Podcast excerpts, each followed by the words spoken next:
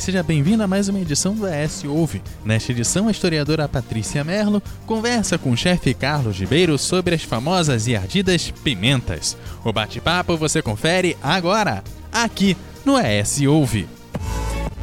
ES Hoje, a notícia do jeito que você quiser. Cumprimentando eh, já os que já estão eh, conosco, falando que hoje o tema é, é ardido, o tema é quente, né? Bom dia, Renata. Enfim, e que é, o, babado é forte, né? O pessoal já já vem no interesse de conhecer melhor é, essa temática, né? E é, Claro. é muito legal a gente falar sobre alimentos que têm uma, uma história tão importante, né? Para a gente conhecer quem a gente é, é, o tipo de consumo que a gente faz, enfim. Então, assim, antes de mais nada, eu queria começar destacando alguns aspectos. Ó, hoje eu botei brinco de pimenta, tá? Tô de vermelho. Eu vi que você tá de vermelho, mas eu tô ardida hoje, tá? Enfim, a verdade é que quando a gente fala da pimenta, a gente está falando de um produto é, histórico, né? Cuja utilidade e o uso vem desde o mundo antigo, mas não de todas as pimentas. Essa é a primeira coisa que eu queria destacar. Até o descobrimento da América, Quer dizer, até o finalzinho do século XV, a, a, pimenta conhecida era a pimenta que a gente chama de pimenta do reino, exatamente fazendo uma alusão a Portugal, é reino, né? Enfim, é, essa pimenta, aê, Carlinhos, isso aí, também era chamada de pimenta preta, tá? ou pimenta negra, né? E ela é usada desde a antiguidade, inclusive, tanto em receitas quanto em remédios, e ela tinha um grande valor agregado financeiramente falando, tá? Então, Claro. queria destacar que entre os romanos, tá? E durante toda a Idade Média, a rota da seda também foi a rota da pimenta, né? A busca por hoje, essa. Patrícia, é uma pimenta muito cara. A gente acha Exatamente. Que a, gente compra, a gente compra assim em gramas, em pequenas porções, mas ela é muito cara mesmo, assim, se você pensar e pesar. Se você calcular o quilo, adoro né? pimenta. É. É, E as- há uns exatamente. 12 anos, 12 anos atrás eu estive em Belém, numa cidade em que se planta pimenta do reino. Imagina. Você sabe que isso é influência japonesa no Brasil, Japonesa, né? é. Porque você sabe Então. tudo disso. Eu fui, eu fui lá justamente Na verdade- a colônia, a colônia japonesa de lá. Isso. E eu fiquei surpreendido com a, a- quantidade de silagem, de silos gigantes de Uhum. pimenta. Não somente na plantação, na colheita e na exportação. Digamos Uhum. que 99,9% daquelas pimentas, de lá, Tomeaçu, nome do lugar. Fa- produzem frutas, melão, açaí, Uhum. Sim. tudo. Mas a pimenta foi É o carro-chefe. part- o ponto de partida deles, economicamente falando. Uhum. E é a pimenta do reino. Isso. É, De vez em quando. é a pimenta do reino. Que é uma coisas. pimenta. É uma pimenta trepadeira, uma pimenta de rama, né? Ela É. foi trazida para cá. aqui, essa aqui que é muito forte aí. Essa daí já é uma pimenta nativa do Brasil, né? É. Que é aroeira, né? A aí. pimenta é aroeira, a pimenta, a pimenta rosa, né? Tem bastante Como aí é na com- sua terra. Muito. Na região de Mangue, ela é muito presente. É. Mas calma aí, Chama- calma aí que eu ainda estou na pimenta aroeira. Como chama Aqui aquela ela se- orla? Aquela É, orla você aí? tem vários, vários pés nativos na orla, né? E hoje ela Tá tem um grande valor de mercado. Mas aí eu vou voltar primeiro lá no século XVI. Tá? Ok. Então, olha só, até na verdade o final do século XV, eu acho legal a gente demarcar isso, a pimenta conhecida é a pimenta do reino, tá? Como ela fica conhecida no Brasil, a pimenta preta, tá? Agora, com a chegada dos europeus ao continente americano, a gente tem uma revolução nas pimentas. E por quê? Eles vão encontrar que, na verdade, tudo começa com uma confusão no registro que o é, Colombo faz ao rei, ao rei da Espanha, dizendo que existe na América é, um tipo de pimenta que poderia é, abastecer caravelas inteiras para é, a Europa, uhum. que são as pimentas típicas da América, que tem um poder de ardência muito, muito superior ao poder de picância e ardência da pimenta do reino, né? Então, a pimenta malagueta, a pimenta dedo de moça, é, enfim, é, são algumas das espécies, malaguetinha, são algumas das espécies nativas da América e consumidas em todo o continente americano. Então, Sim. os índios no Brasil já consumiam uma quantidade imensa de pimentas, pimentas, são muitas espécies, que eram nativas do, do nosso continente, e eles socavam com a farinha. Esse era o principal acompanhamento para qualquer comida indígena. Então, essa mistura farinha e pimenta, né? Posso fazer é um adendo aí? Pode. Agora então, é voltando, voltando à afetividade. Na minha casa, quando nós éramos pequenos, na faixa de 5 a 7 anos, todos os dias, além de tomar banho cedo, a, a gente entrava na escola às 7, Dona Valquíria não era bolinho, e a, e a, nossa vizinha, Dona Zuila, fazia um mingau de farinha branca, de farinha de mandioca, uhum. chamado Mingau da Caridade. Ah. Existia apenas de água, farinha uhum. de mandioca e pimenta do reino socada.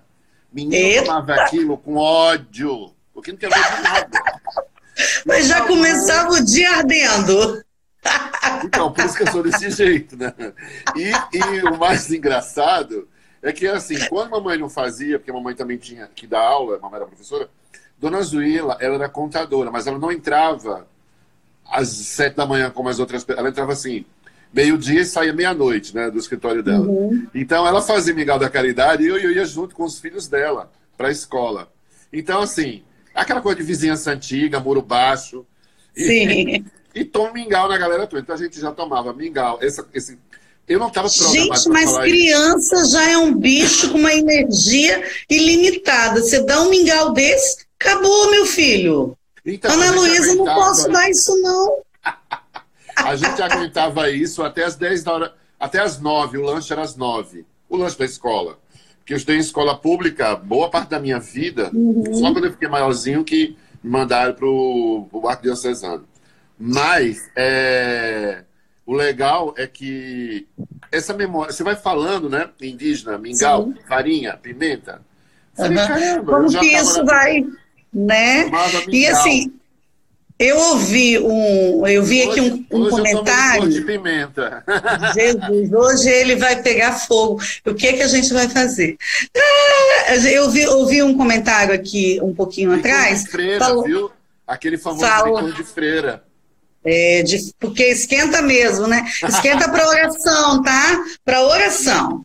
É, um comentário falando da presença da aroeira, né, da pimenta rosa, também no Alagoas. Veja, em toda a região litorânea do Brasil, essa região que pega é, do Rio de Janeiro, é, especialmente, porque a gente está falando de uma, de uma planta que ela cresce principalmente num, num ambiente mais quente, né? Sim. Então, do Rio de Janeiro até o Nordeste, em toda a, a região litorânea, região de manguezal, a gente vai encontrar a aroeira como uma planta nativa, né?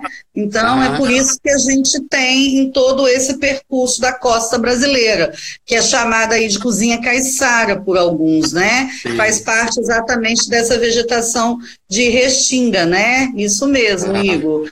Né? O comentário, Agora... foi, o comentário foi do Dr. Marcos Moura, lá de Maceió, meu colega. Sim. Ele é um excelente dentista.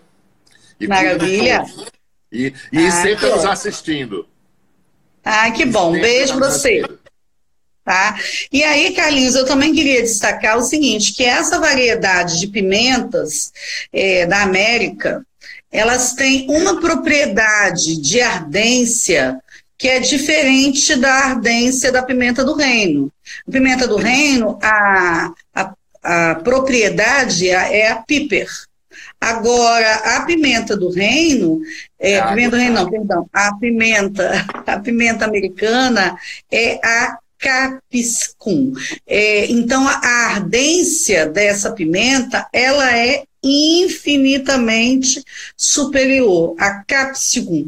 Então, ela tem inclusive uma escala de potência diferenciada para calcular os, é, qual é o poder né, de ardência. Você que fez aí é, parte do seu doutorado no México, deve, ter, deve se lembrar de algumas boas pimentas que você comeu por lá, né? Conta um pouquinho para a gente essa lembrança. Então, eu sempre dizia que no México as crianças tomam mingau já com pimenta. Isso é uma coisa que eu dizia antes.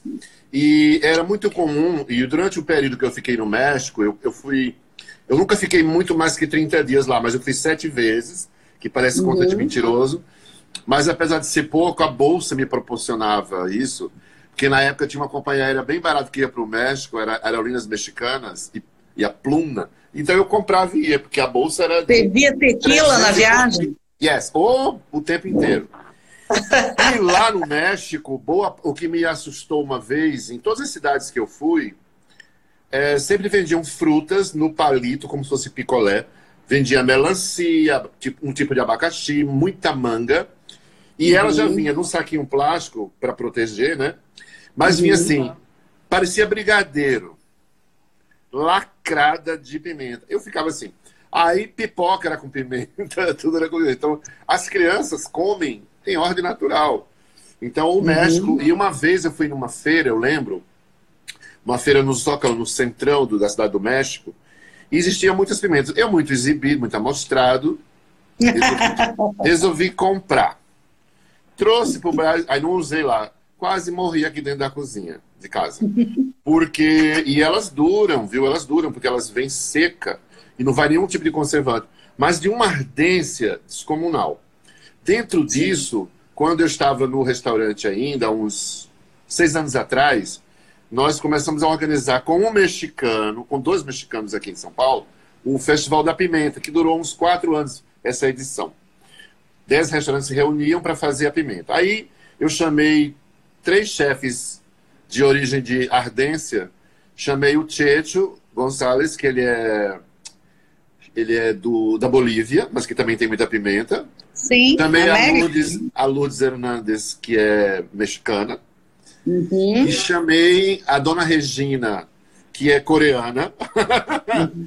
é, porque os orientais também consomem muita pimenta, né? É, um dos símbolos da Coreia é a, é a pimenta, né? E uhum. chamei a Dipali Bavaskar, que é uma chefe indiana.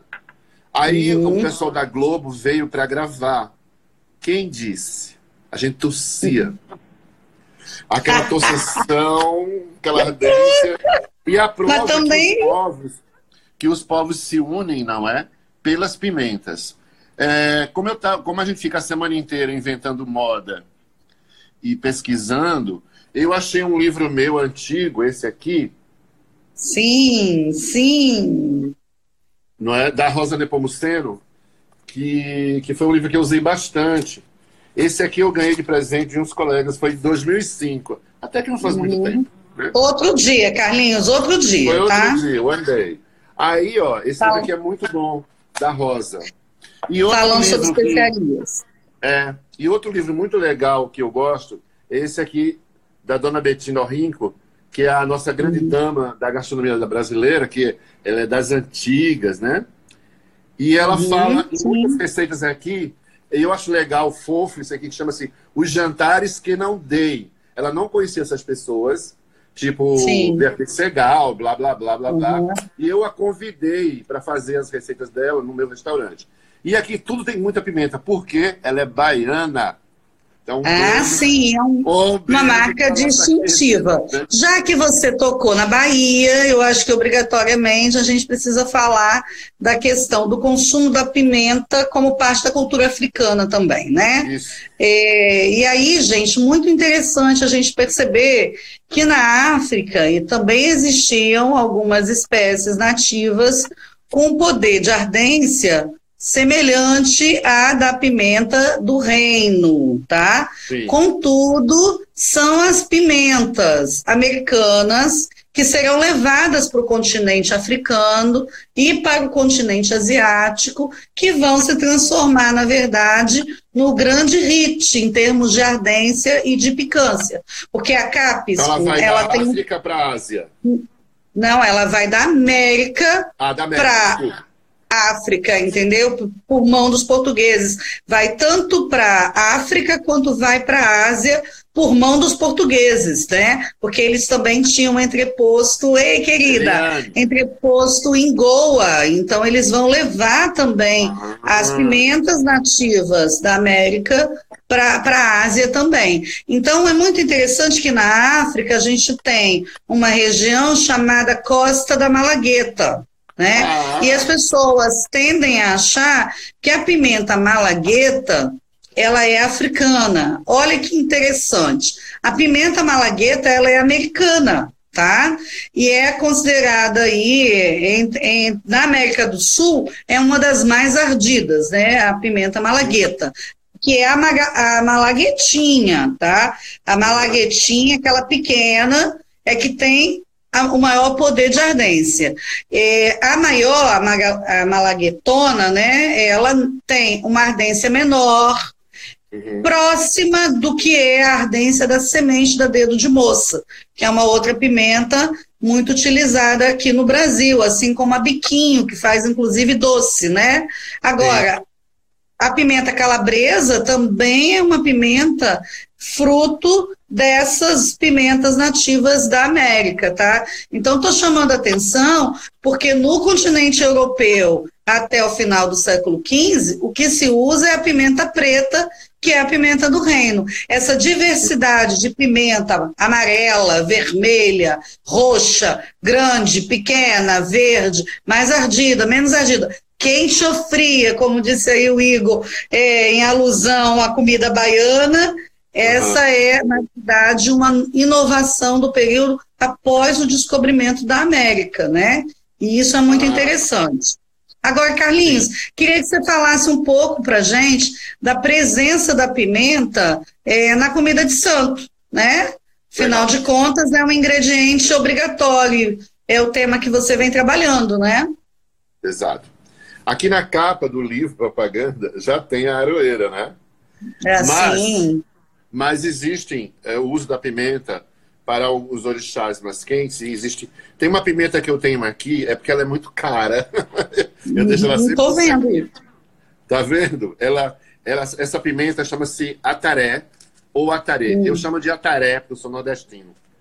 E o ataré é uma pimenta africana que ela não é, ela chega a ser um pouco ardida. Uhum. Mas ela é mais, eu sinto ela como uma refrescância. E essa uhum. pimenta é usada, em especial, nos rituais de conversa, quando você vai conversar especialmente com o Exu, você coloca essa pimenta na boca, mastiga ela uhum. e abre o diálogo com o orixá. É bonita, né? É poética. Então, eu ia fazer uma farofa hoje, um padê de Exu, uma farofa de Exu, na qual eu uso ela e uso a, a pimenta, essa aqui, mas aí é receita do chefe Carlos Ribeiro. O certo é uhum. é colocar na boca, mastigar, abrir a conversa com o orixá. Através do ataré, uhum. você tem uma, uma início de diálogo com o orixá. Eu aprendi isso né, no, nas pesquisas e pude ver também, e agora exercito. Quando eu o Igor está perguntando se essa pimenta é a pimenta da costa. É, é. é. Uhum. Aqui em São Paulo tem uma loja muito chique, por isso que é caro, que chama Mãe África. Uhum. Mas assim, é caro, mas assim, tipo, esse pacotinho, nove pila, nove reais, é caro. Uhum. Mas tem, é uma, uma forma de você. Por isso que eu falo, nós vimos essas quantidades, mas essa é a menor quantidade que eu vejo e sempre mais cara. Uhum. Você vê que vem, é bem organizada. Agora, eu acho, eu acho que assim, como vem da África e eu não tenho condições de ir para comprar, eu compro lá nessa uhum. loja. E Lógico, quando não tem, né? também não fa... E quando tem, também não é nenhum problema. Mas assim, tipo, uhum. ele faz Então, parte... olha só, Carlinhos. Ah. Para Exu, pimenta é o ingrediente obrigatório, né? Exato. Um beijo para Rita, amiga queridíssima lá da UFMG, que está aí com a gente, professora de História da Alimentação, sabe tudo. Que bom, seja bem-vinda. Então, o ataré, ele é mastigado, mas também é bom porque ele precisa de um número grande. Geralmente, 3 grãos, 5 grãos, sempre números ímpares, você mastiga e você é, toma com um pouco de aguardente. E você, depois que o prato está pronto, você sopra no prato ou cospe no prato. Uhum, e, não é uhum, sim. e não é desrespeito, é uma forma de, de conversa, é um ritual religioso. Uhum. Como você tem, digamos, na Igreja Católica, a hora que toma o sangue e o corpo de Cristo, né? Você tem um ritual uhum. de, de ingestão. Uh, nas, nos rituais, por exemplo, eu gosto muito de citar o judaísmo, né? Eles têm uma série de rituais de, de alimentar o pão, principalmente o pão, que na verdade, quando divide, na verdade está somando, né? Então, assim, é. todos esses rituais podem parecer estranhos para outras pessoas, mas uh, o ataré, ou pimenta da costa, é uma pimenta que eu, eu adoro, assim. E às vezes ela é tão pequenininha, eu mastigo, ela fica entre os uhum. dentes. E eu fico com aquele hálito maravilhoso, porque eu... Ardendo. Acho refrescante. Dor refrescante. Mas na comida então, de Exu, a pimenta entra obrigatoriamente, né? No, no padê. Exato. Como sim, é que é sim, o padê? Sim. O padê é feito o seguinte: você coloca o azeite de dendê e, na sequência, vai colocando aos poucos a farofa, ou a farinha de mandioca e vai mexendo. E aí já está pronto o padê, certo? Uhum. E aí, é, eu, como sou muito amostrado, eu já boto a pimenta, essa daqui, e faço isso quando eu estou dando aula e os alunos adoram. Eles falam assim: hum. Nossa, chefe, nunca pensei de comer uma farofa com pimenta, porque acho que vai arder. Olha, depende das quantidades que você colocar. Mas se você colocar, sei lá, para meio quilo de farinha, com, sei lá, dois dedos de, de, de dendê, tipo um copinho desse de dendê que vai dar 10, não, vai dar uns 20 ml. E, e, uma colher de chá dessa pimenta aqui, não vai arder, uhum. porque é gostoso. Eu fiz isso uma vez, mas botei numa quantidade enorme, assim, porque era a TV uhum. gravando os alunos aqui, mas ficou tão bom. Porque... Imagina os alunos bebendo água o resto do dia. Aliás, eu queria dar uma dica, tá? Água não resolve a ardência de pimenta. O que resolve a ardência de pimenta é o leite, tá? Então, se você exagerar na quantidade da pimenta, o que pode melhorar a sensibilidade é o leite. Você, ele vai Agora... é, fazer uma reação química na boca e vai defender as suas papilas sensíveis. Eu tenho uma história bem recente Hoje sobre pimentas. Tem uma pessoa perguntando hoje sobre pimentas. A Cris está perguntando. A gente está falando é... de pimenta, Cris. Então, eu estou rindo porque agora em janeiro, eu sei até o dia. Dia 15 de janeiro, eu estava em São Luís do Maranhão, na casa dos meus amigos queridos da, da cozinha ancestral. E eu fiquei responsável, eu fiquei lá uns oito dias hospedados no hotel e diariamente eu ia para casa cozinhar e teve lançamento de livro, meio, teve uma série de coisas. Mas eu era responsável por, pela comida de, dos santos da casa, que era Exu, que era Ogum e que era Oxum. Esses três tinham que dar comida. Só que assim, deixa o Carlos e vai dar comida para Exu. Um belo dia, eu estava fazendo o padê, era de manhã, mas já tinha gente na casa, cozinha começa cedo. Carlos, você já deu a comida para o santo? Já. Não, eu vou fazer. Aí você assim, e ele chama todo mundo de pai, né? Assim, e pai, acabou a pimenta. Eu falei, e agora? Como é que eu vou fazer uma, um padê para Exu logo cedo sem pimenta? Ah, mas a gente tem uma pimenta aqui, líquida, que, que, que mãe Leila fez, tá ali no vidrinho. Aí me deram um negocinho assim, ó. Uhum. Neguinho abusado, ligou o tacho, que tinha que fazer mais ou menos um quilo pro, pro Santos. Sim. E aí, bastante, né? Aí eu derramei. Aí elas gritaram, não! Eu pensei tudo, menos que ia arder. Porque que aquela pimenta era pra lá de envenenada. Aquilo ali durava um mês. Joguei na farinha, joguei na farinha, joguei no dendê, subiu aquele aroma. Foi um quê de corregente de dentro da cozinha. A galera da cozinha foi parar na porta do restaurante. E tosse. E eu lá insistindo, oferecendo que delícia.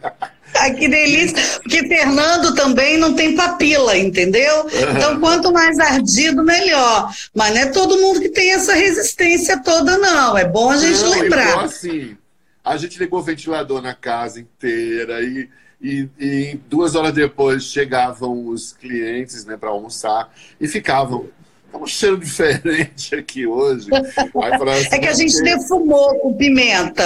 Exato. Por falar em pimenta defumada, tem essa, essa, essa. É, eu uso uma dessas pimentinhas aqui, porque eu acho legal, vou experimentando. Essa aqui chama Bendito Fruta, da Companhia das Ervas. Aí chama-se molho de pimenta defumada. Eu achei tão uhum. legal. Né? E aí, é, diz, assim, e... É, diz assim, ó, molho de pimenta defumada, ardência é. Não, já disse que é forte a ardência. Eu acho legal ah. quando diz isso. Aí você acha fraquinha, né, Carlos? É, eu acho fraquinha. É. e aí eu queria, é, Fernando, eu sei que você vem aqui em casa e adora comer uma conserva de pimenta, que quem fez, inclusive, foi a babá de Ana Luísa Jandira, que também tem boca de pomba gira. Para ela, pimenta nenhuma arde. Fernando vai na mesma onda. Eu não. Eu sou mais tímida no uso da pimenta, tá? Eu adoro dedo de moça, mas eu vou lá, tiro a semente para não arder muito, tá? Para fazer um acompanhamento da minha muqueca. Mas, enfim. Antes de continuar falando sobre preparos, um, um ponto importante que um, um dos nossos é, colegas chamou a atenção é o uso da pimenta como conservante, tá? E eu queria mesmo chamar a atenção a respeito disso. No século XVI, no século XVII, é, ter pimenta e sal era como ter uma geladeira, gente. É importante a gente perceber a importância que esses ingredientes tinham na arte da conservação dos alimentos, tá? Então, a pimenta funciona é, como uma forma de conservação, tá? Junto com o sal, a carne, portanto, é, defumada, ou a carne salgada, ou a, ou a carne guardada em conserva, ela fica com um sabor melhor graças à pimenta, e na verdade os europeus utilizavam a pimenta do reino, é, a manjerona na mistura para o alho e a cebola para tornar essa carne conservada mais palatável, porque às vezes ela ficava uhum. muito tempo é, salgada ou em conserva. E mesmo em banha, sem o tempero, sem esse tempero, o sabor final já não é um sabor tão interessante, né, tão razoável. A gente tem que pensar que a gente come carne salgada ou carne em conserva muito de vez em quando hoje em dia, né? Sim, né? A gente tem é. a possibilidade de comer carne fresca, mas em um mundo em que a regra é você comer essas carnes em, em algum tipo de conserva, o sabor muitas vezes não era tão agradável, né? Por isso, o uso substancial desses, dessas especiarias como forma de melhorar também o sabor. Sim. Mas a pimenta também é usada em artes de cura, artes medicinais. Eu acho que é legal também a gente destacar isso, porque na cultura popular a pimenta continua sendo indicada para uma série de coisas. Então, por exemplo, Sim. se você tem um furúnculo ou uma espinha inflamada, você bota uma folha de pimenta, não é isso? Para ela ajudar sim, a puxar. Tá? É, também é Exato. é indicado, por exemplo, quando a pessoa está com a potência em baixa, tá? E aí falando já enquanto alimentação afrodisíaca, a pimenta também é indicada como um alimento afrodisíaco por causa do calor que ela provoca, tá? É, a geleia de pimenta é uma grande alternativa para quem não dá conta de uma pimenta muito mais ardida, mas quer aproveitar as propriedades da pimenta. Mesmo porque ela tem muitas vitaminas, tá? Então a pimenta, na verdade, ela é um ingrediente que se soma à nossa dieta, inclusive nos cuidados com a saúde, né? Tem pimenta para dor, é, pomada de pimenta para dor muscular, se usa pimenta na fabricação de repelentes de insetos, uhum. se utiliza pimenta para fazer também é, remédios que adormecem, que são utilizados em procedimentos médicos ou procedimentos estéticos, tá? E ela também é, é conhecida como é, um termogênico, então ela ajuda a emagrecer. Olha que interessante Patrícia, também.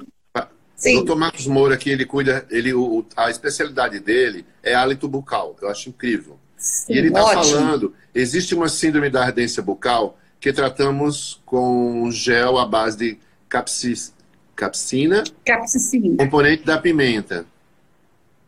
E a Flávia está dizendo que a doutora Simone falou que a pimenta faz bem à saúde. Sim, Simone faz é mesmo.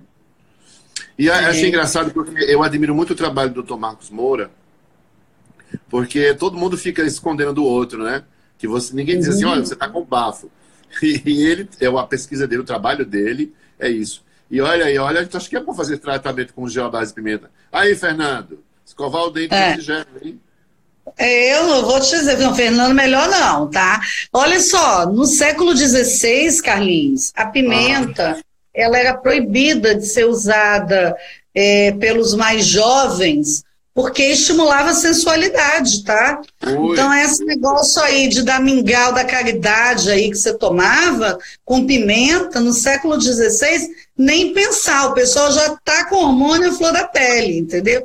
Então, ela é indicada outro momento, tá? E é interessante que as pesquisas mostram que a, o, a ardência, a picância, o calor que a pimenta provoca, é, ela é lido no nosso sistema nervoso central é, como uma sensação é, de prazer e de bem-estar.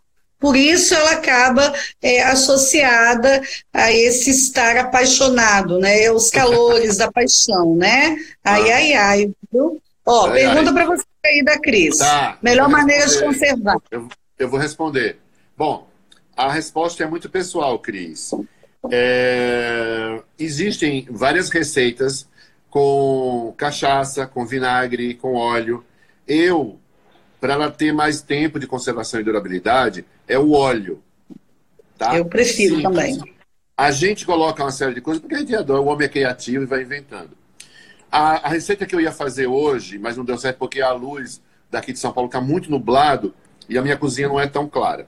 Mas como é que eu faço esse, esse essa pimenta lá? Eu fazia no pro restaurante. É, coloca o óleo de soja comum para esquentar quando ele borbulhar, você desliga.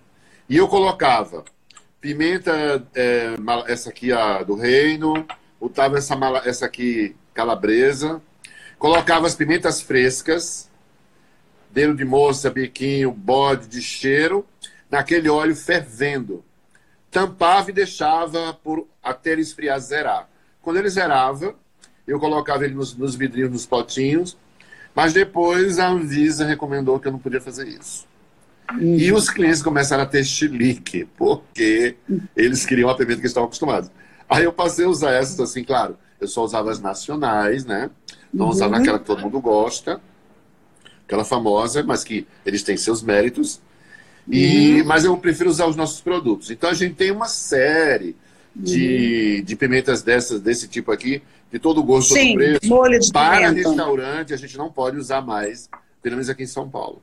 Os preparos, é, esses preparos, preparos artesanais, é. que a gente então, faz para uso doméstico, né? doméstico né? E... É, a Aparecida perguntou se pode colocar, a, é, se pode fazer no azeite ou só no óleo, se é para botar picada ou inteira, e depois, é, outra pergunta que é da Cris, como é que faz para guardar? Tá. tá. Depois que prepara. Então é o seguinte, eu prefiro fazer com óleo, porque o azeite de oliva, depois de 90 graus, ele, você desperdiça o azeite, que é algo tão especial. Né? Qualquer azeite de oliva, de boa qualidade, ele, quando passa da temperatura de 90 graus, ele ele perde ruim, as propriedades. Perde né? as propriedades. Quem me falou isso foi um chefe chamado Carlos, lá de Portugal, que era da, por acaso era da Azeite Galo, que na época uhum. era meu patrocinador, e ele falou: Carlos, olha, os brasileiros adoram fritar bife com azeite galo, a gente gosta, mas a gente só quer vender, porque vai perder a propriedade do óleo. do azeite. Então, óleo comum, e ainda uso de soja, e eu coloco isso. A gente coloca cachaça, coloca tudo isso, mas o que, que acontece em restaurante, por exemplo? Ele mofa rápido. Eu botava alecrim, eu picava, picar as pimentas é legal. É, se você quiser tirar um pouco da ardência, principalmente da malagueta, retira as sementes, né? E, e assim, em casa, você coloca na geladeira. Então, assim, uhum. eu, eu hoje não faço mais porque botava inteira, partida, viu, Cris? E assim, eu coloco, eu gostava de colocar alecrim, tudo, mas tudo isso mofa com muita rapidez.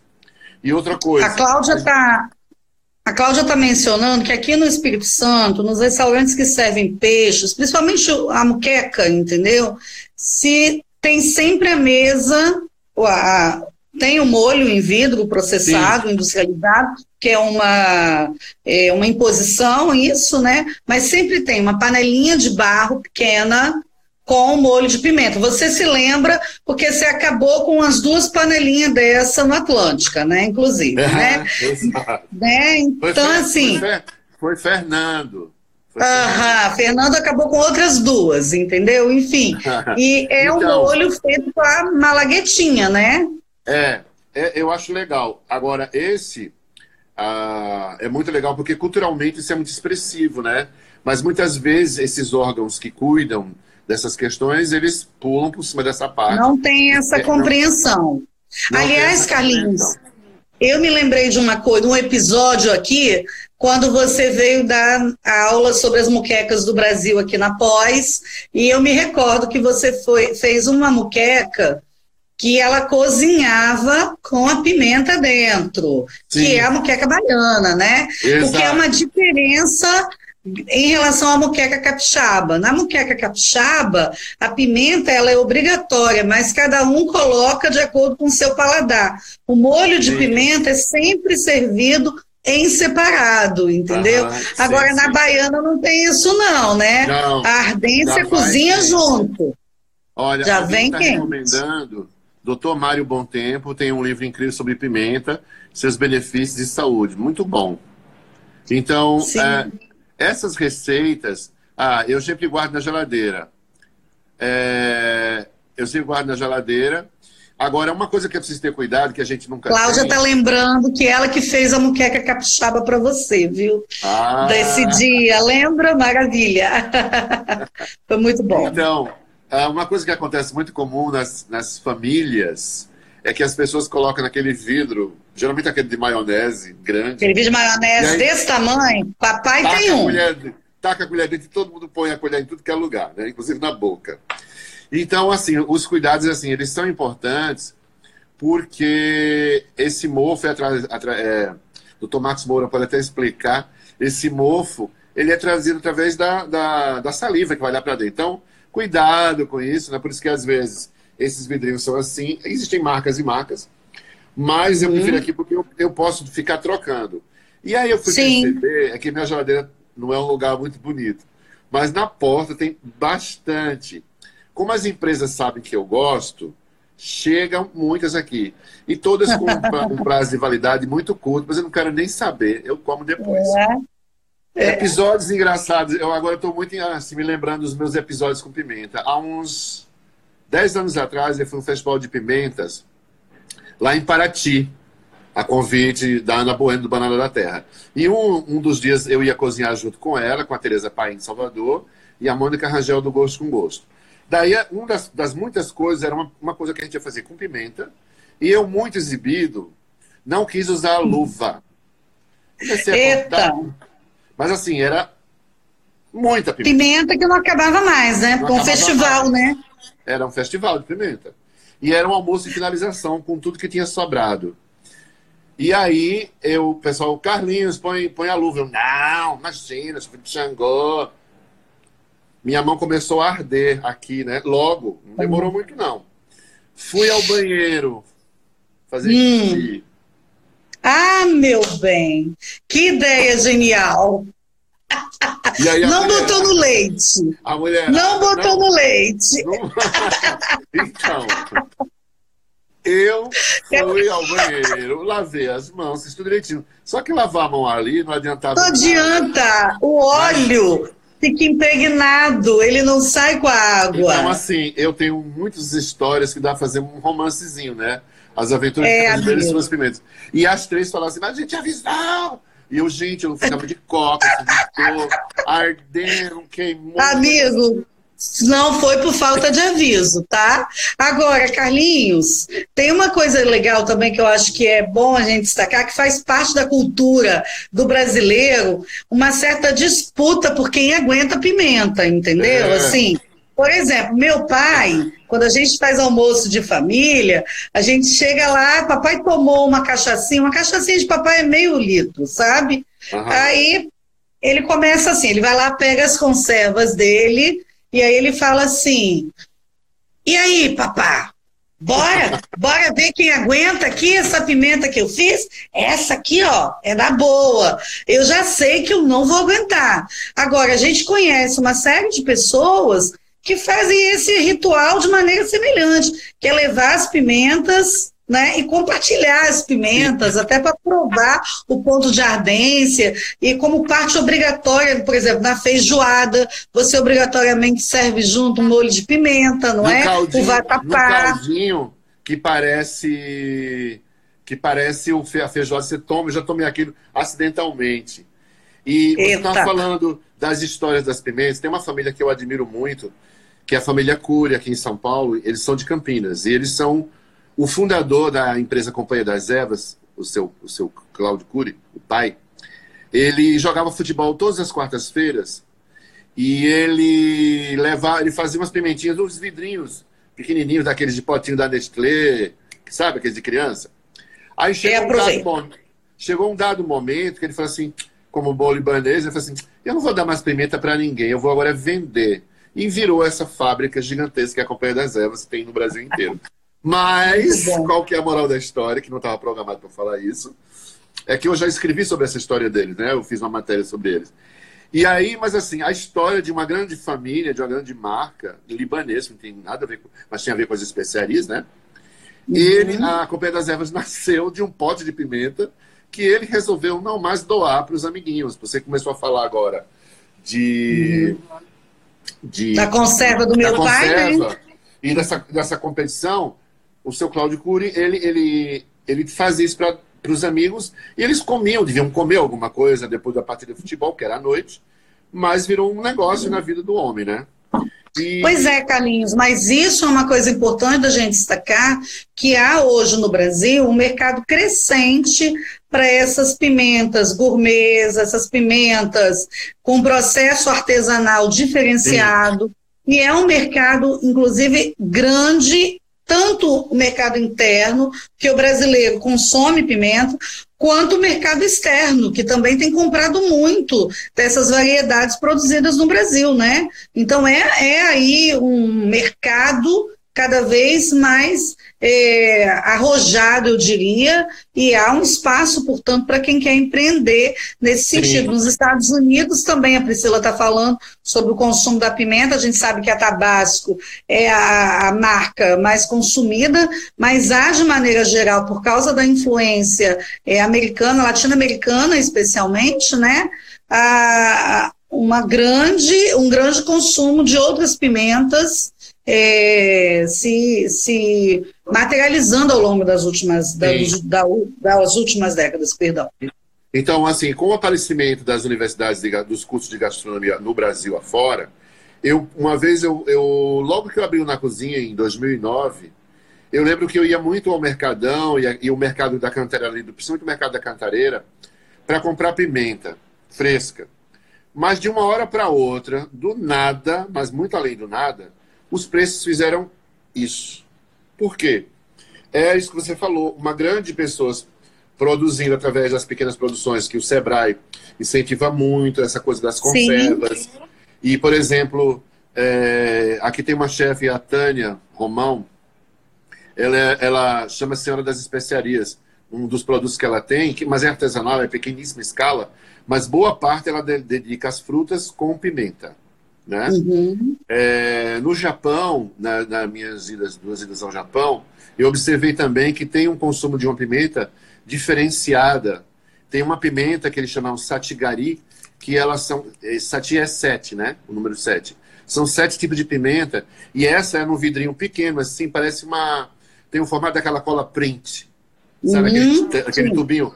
E aí um dia bonitão aqui, lá tomando uma Corajoso, sopa, corajoso. Achou que era canela, qualquer coisa, macho.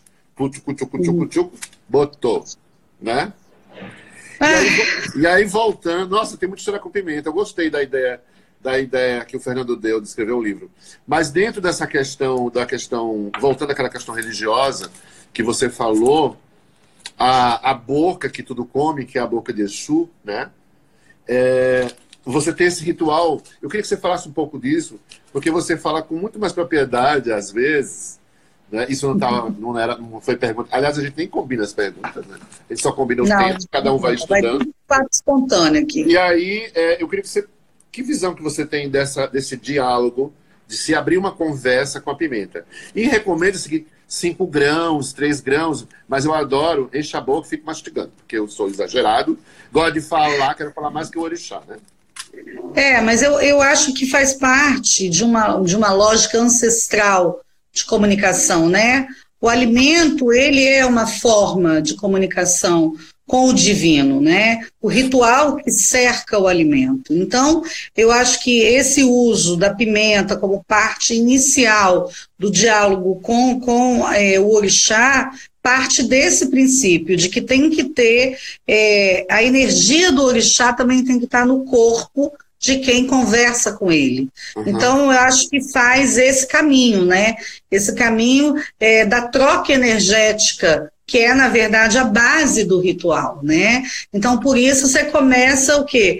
A mastigando para que você entre no processo também, né, de estar tá se é, concentrando, se conscientizando, entendeu? Se conectando e se desligando do resto. É, acho que o ritual ele faz essa conexão. É a mesma coisa quando o sujeito vai cortar o quiabo para fazer um trabalho para algum, né, Carlinhos? Exato. Ele tem que cortar é, em oração, ele está fazendo ali um ritual, que é um ritual que conecta a sua própria energia à energia daquele orixá. Exato. É a mesma coisa quando a gente fala da Santa Ceia, por exemplo. Ninguém Sim. toma a Santa Ceia, entendeu? Fazendo barulho ou confusão. Você tem que estar tá compenetrado, porque a ideia é que você troca essa energia, a sua energia toca a energia divina, né? Ah. Eu acho que essa é a ideia é, é, fundamental de todos os rituais. É a mesma coisa quando a gente fala do arroz, por exemplo.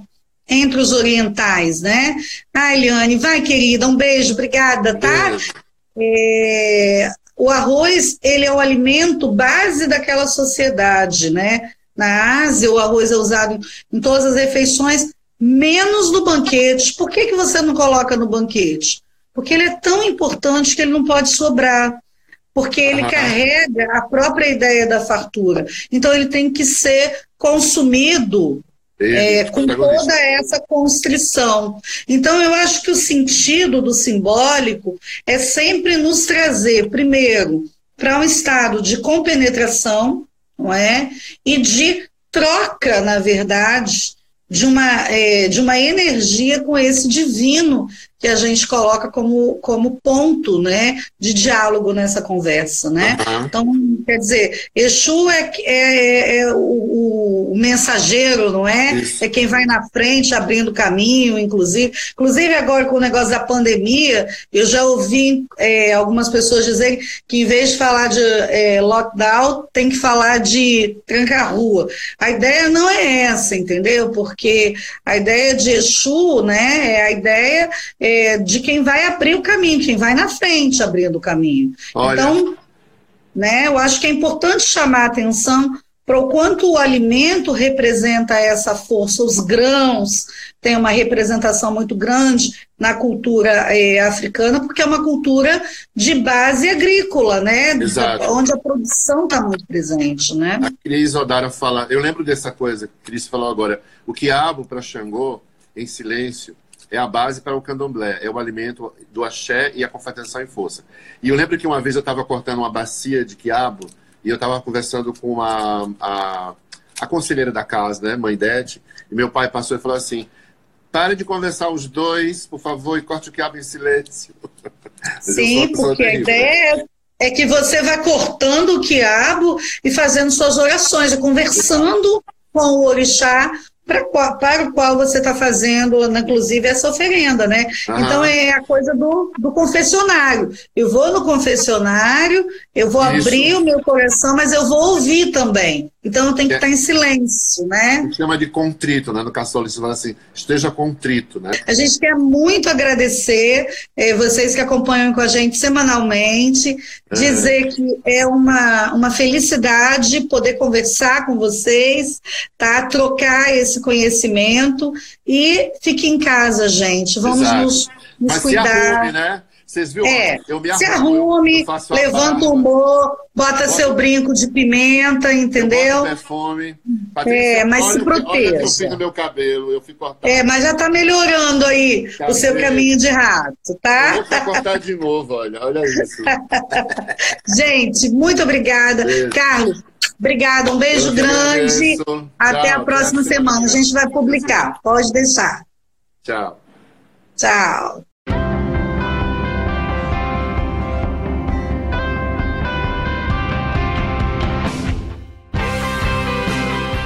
Você encontra o S Hoje nas redes sociais, arroba S Hoje no Twitter, Facebook e Instagram, no canal do YouTube e em shoje.com.br.